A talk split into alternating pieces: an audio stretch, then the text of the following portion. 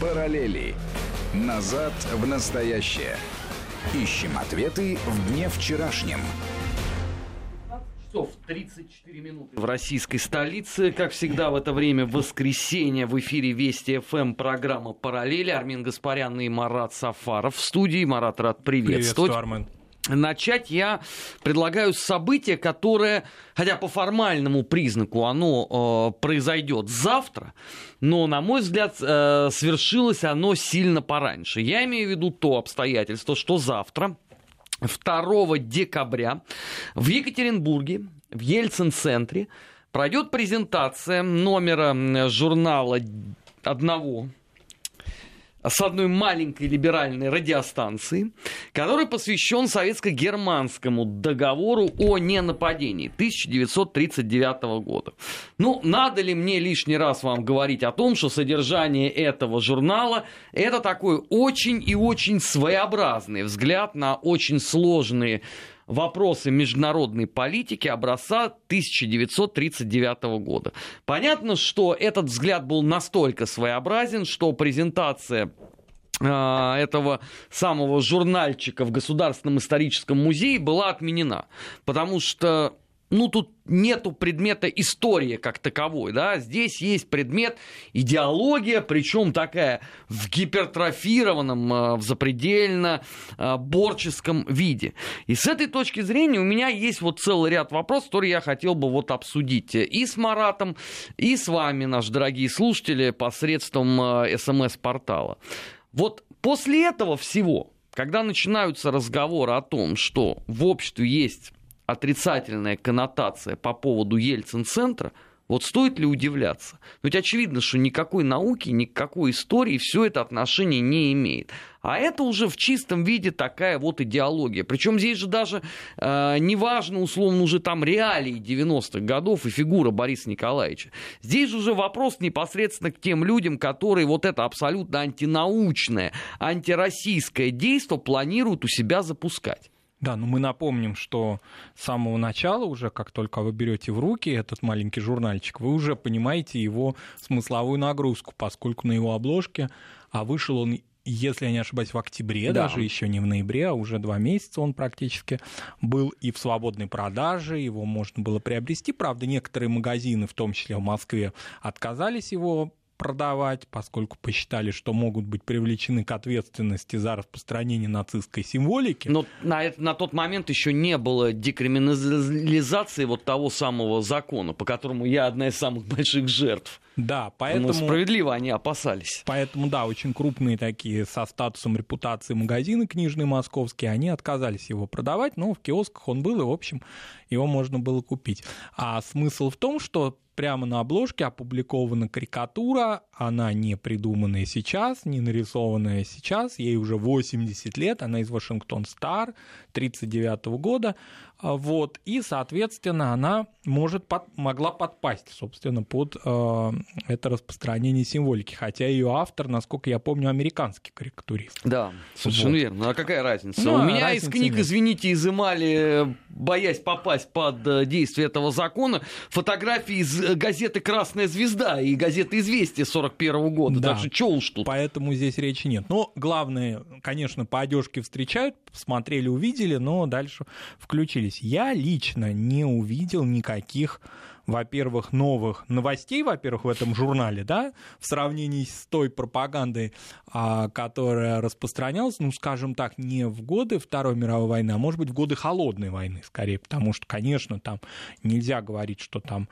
исключительно а, тезисы образца 39-41 года, нет. Там, скорее, распространенные клише эпохи Холодной войны. Эпохи И... даже постперестройки. Постперестройки, да. Вот эти вот а, сюжеты давно уже обсужденные, они как-то собраны в одну книжечку в такую. Ну, замечательно. Мне не показалось ничего нового, но мне показалось, что с этих времен очень много других аргументов, в том числе источниковеческих, появилось. Они там не реализованы. Но самое главное, сам настрой.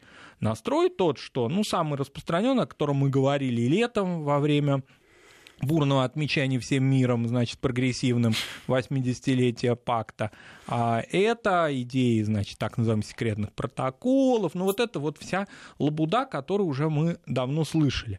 Ничего нового не появилось, все тезисы фактически направлены против нашей истории, нашей страны, да, ее обвиняют или фактически солидаризируют, ставят на, один, а, на одну ступень с нацистской Германией. Вот основной тезис этого журнала. Это предлагалось обсуждать в двух шагах, значит, от Красной площади, собственно, на самой Красной площади, да. в историческом музее, поскольку исторический музей, напомним, партнер этого журнальчика. Соответственно, ну, ему хватило мудрости это, это мероприятие отменить. Меня вот, знаешь, с этой точки зрения другой вот момент э, больше всего интересует. Вот вся эта публика, которая кучно сгруппировалась вокруг вот этого э, журнальчика, она обожает себя вот мнить таким вот нравственным камертоном самой образованной э, частью общества, самой начитанной, э, самой глубокомысленной, э, самой понимающей. Но вот с тех пор я открою тайну, вот со времен перестройки, по поводу внешней политики Советского Союза и вообще международной политики 30-х годов написано, ну, наверное, десятка четыре фундаментальных монографий, а вот по поводу сборников документов я тут даже уже сбился со счету. Кстати, сейчас вот а, Росархив очередной издавал к 80-летию как раз э, этих событий. Ведомственное было издание, у меня его еще нету. Но это дело даже не в этом. Написано огромное число работ. Спрашивается, кем надо быть, чтобы в 2019 году повторять ту же бредятину, которую несли в 1989 году. То есть правильно ли я понимаю, что здесь возможно всего два варианта. Первый. Вся эта публика, она принципиально не читала ничего с момента там условно публикации э, в журнале «Огонек» э, Коротича. И вот она открыла для себя мир, в котором им было уютно, и больше ничего трогать она не захотела. Либо есть второй вариант, что они все-таки что-то читали, но мозг отказался усваивать. Я думаю, вариант первый, поскольку большая часть этой публики, судя по авторам этого номера, не только его руководству, но именно по авторам, да, она, собственно, и есть порождение 89-91 годов. То есть, собственно, это самое золотое время для этих людей. В эту эпоху, несмотря на то, что они люди разных возрастов, они сформировались вот с этими а, постулатами с точки зрения историзма ни в коем случае нельзя обвинять 89 год и всех публицистов этого времени и авторов, в том числе журнала «Огонек», в тех новых знаниях, с которыми они делились с огромной страной.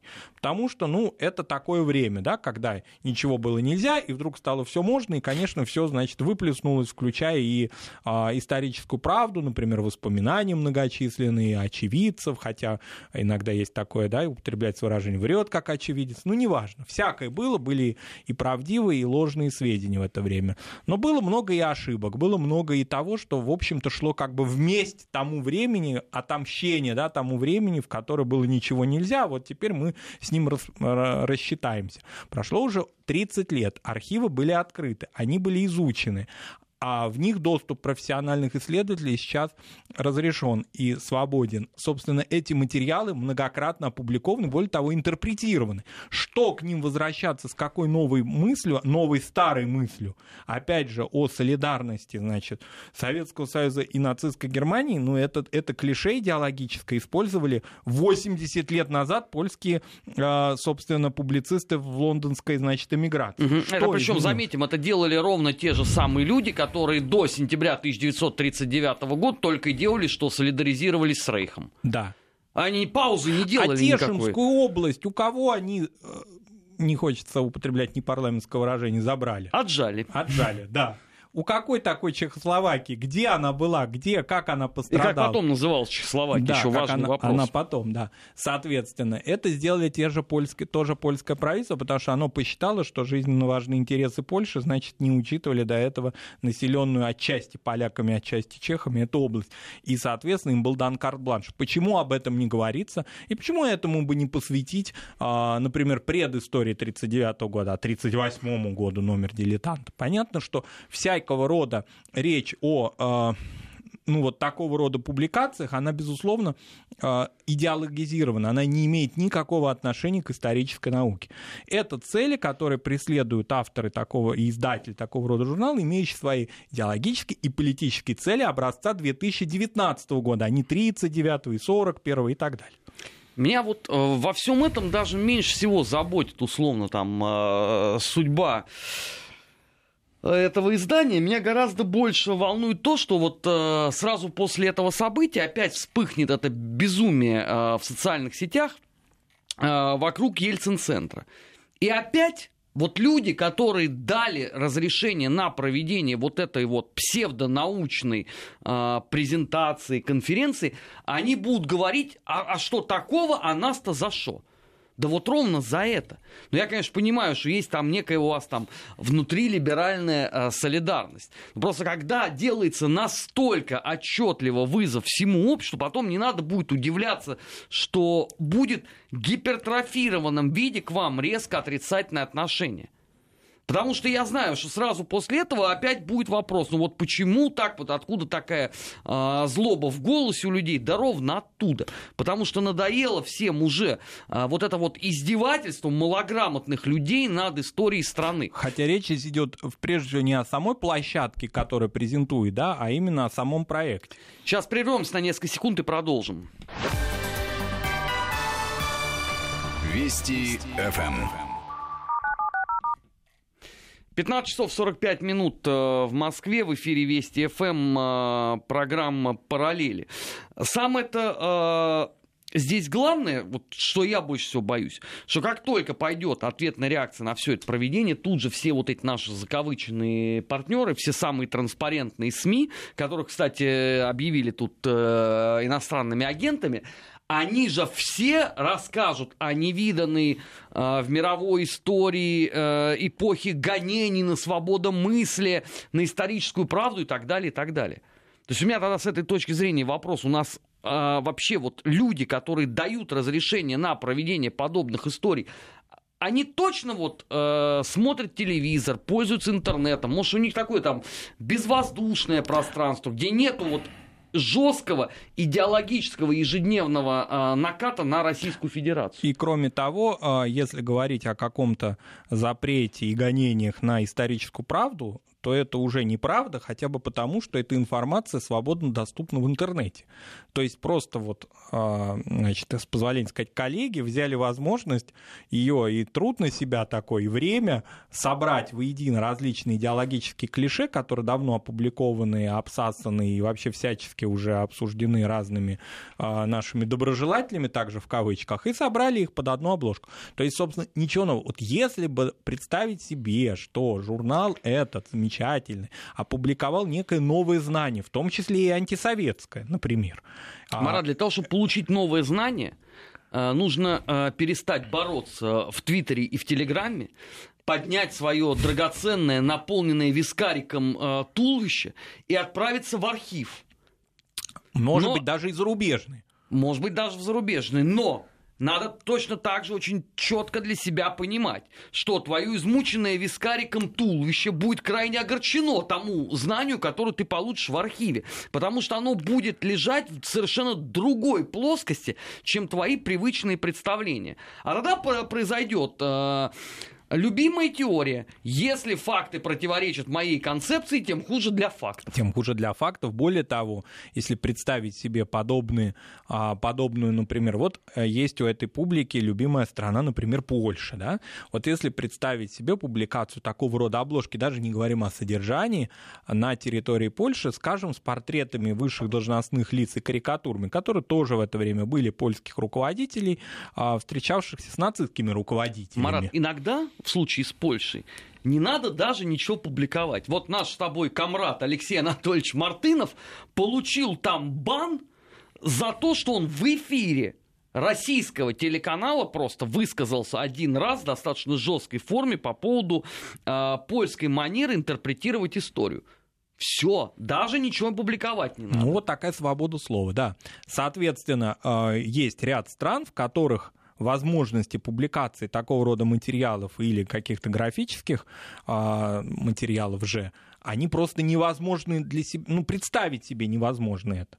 То есть это говорит о том, что вот в той стране, в которой они считают, запрещается их, значит, историческая правда, историческое мнение, такого рода журнал может публиковаться, презентоваться, продаваться свободно и так далее. О какой цензуре тогда идет речь? Я вот не, не могу понять, где здесь цензурные ограничения для, я вообще для не понимаю, о какой цензуре э, в нашем случае идет речь, потому что я всем настоятельно советую зайти в любой крупный книжный магазин, и вы припухнете от того, какая там есть вообще всевозможнейшая конспирология.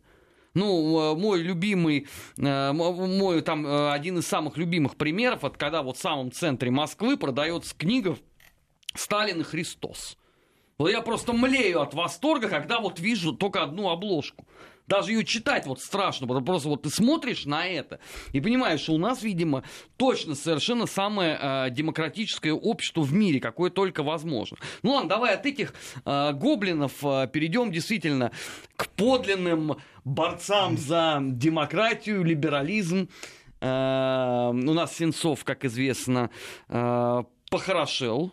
Хорошо. отбывая наказание, пополнел, и теперь уже он даже получил премию. Да, он получил премию имени Андрея Дмитриевича Сахарова. Получил он ее во вторник. На самом деле-то присуждена она ему была в 2018 году, но по известным причинам он ее получить лично не мог, а вот теперь, значит, он ее наконец обрел.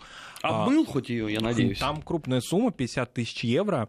А, можно, значит, на нее погулять в городе Страсбурге или в Париже. Кстати, в Париже он получил также документ, я не знаю, лично или нет, но во всяком случае Твиттер а, Европарламента нам сообщил, что Сенцову а, присуждено звание, статус, почет, внимание, почетного гражданина города Парижа. Так что, наши дорогие радиослушатели или те, кто живет в столице Франции или кто в ней бывает, вот знайте, вы находитесь в городе, чьим почетным гражданином является, ну, не побоюсь этого слова, террорист Сенцов. Ну, а что, нормально вполне. А сейчас вот а, мы живем в совершенно потрясающее время. Вот сейчас для того, чтобы прославиться, чтобы стать уважаемым человеком в мире – ты не должен обладать талантом, ты не должен обладать работоспособностью, ты должен быть либо ЛГБТ, либо террорист. Но... Желательно это вообще совместить. Два в одном. Совместить, но премия, а, которая, сумма которой составляет 50 тысяч евро, это, конечно, лучше, чем премия за фильм «Гомер», которую получил Олег Сенцов до своей, значит, всемирной славы в 2012 году в городке Трусковец Львовской области, который известен производством а, минеральной воды «Нафтуся». Так вот, там он получил премию всего тысячу долларов. Вот. А здесь вот как-то побольше. Ну, я так понимаю, что это уже бонус за, так сказать, террористическую деятельность. 49 тысяч. В которой он, э, собственно, признался. Напомним, что мы говорим о, э, не о его показаниях внутри нашей страны, а о том, что он э, рассказал публике, в том числе журналистам, на своей первой пресс-конференции в Киеве, приехав из России, собственно. А кроме того, вот эта позиция Евро депутатов, которые, значит, приветствовали его стоя, там были аплодисменты, руководитель Европарламента итальянец. Я к чему это все клоню? К тому, что в октябре этого года, уже находясь полностью на свободе в городе Киеве, господин Сенцов участвовал в а, манифестации, которая была посвящена судьбе такого небезызвестного военнослужащего Нацгвардии Украины Виталия Маркева, который осужден в Италии на 24 года, внимание, за содействие умышленному убийству итальянского фотожурналиста Андреа Ракелли в городе Славянске. Вот, он, значит, выступает, проще говоря, Сенцов, за то, чтобы убийцу итальянского журналиста украинца по происхождению, значит, этого Виталия Маркева, освободить из итальянской тюрьмы.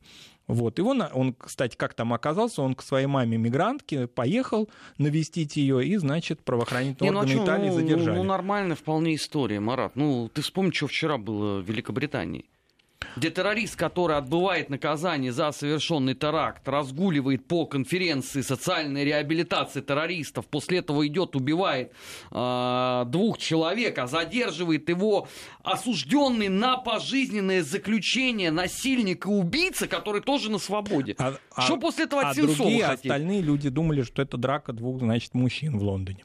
Вот так они сказали. Вот я почему говорю, что сегодня для полноты успеха нужно быть либо ЛГБТ, либо террористом. Желательно два в одном. Я лишен и того, и другого. Я нищеброд с этой точки зрения. Сенцов обладает вторым достоинством, поэтому он пользуется. У меня единственный вопрос. Почему для этого должна быть премия Сахарова? Ну, давайте ему, я не знаю, там, премию Хатаба, э, премию Бен Ладена, Нет. Э, премию, там, я не знаю, Града на холме. Ну, только Сахаров здесь при чем? Ну, при том... Он гуманист был, он не призывал, извините, взрывать что-то. Он не призывал взрывать, но я напомню, что в 1977 году и в 78-м, и даже чуть позже, Андрей Дмитриевич Сахаров, да, мы это можем объяснить его наивностью, романтизмом и всяческим неверием, значит, в советские средства массовой информации. Но ведь он же, как известно, подвергал сомнению а, результаты а, расследования террористического акта 1977 года в московском метро. Да?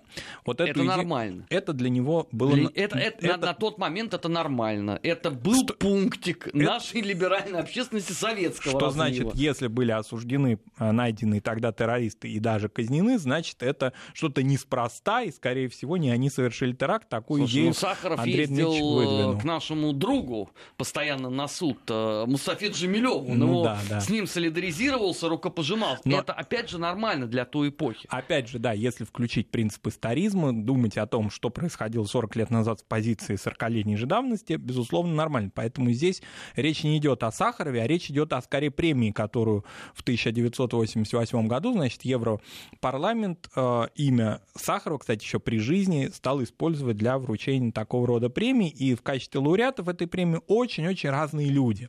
Очень разные люди. Там есть, например, не будем ее рекламировать, рекламировать одна из руководителей современного государства Юго-Восточной Азии, которая, с одной стороны, все время боролась, значит, за светлое будущее своей страны, но когда начались там геноциды, она как-то очень плавненько от них э, отошла.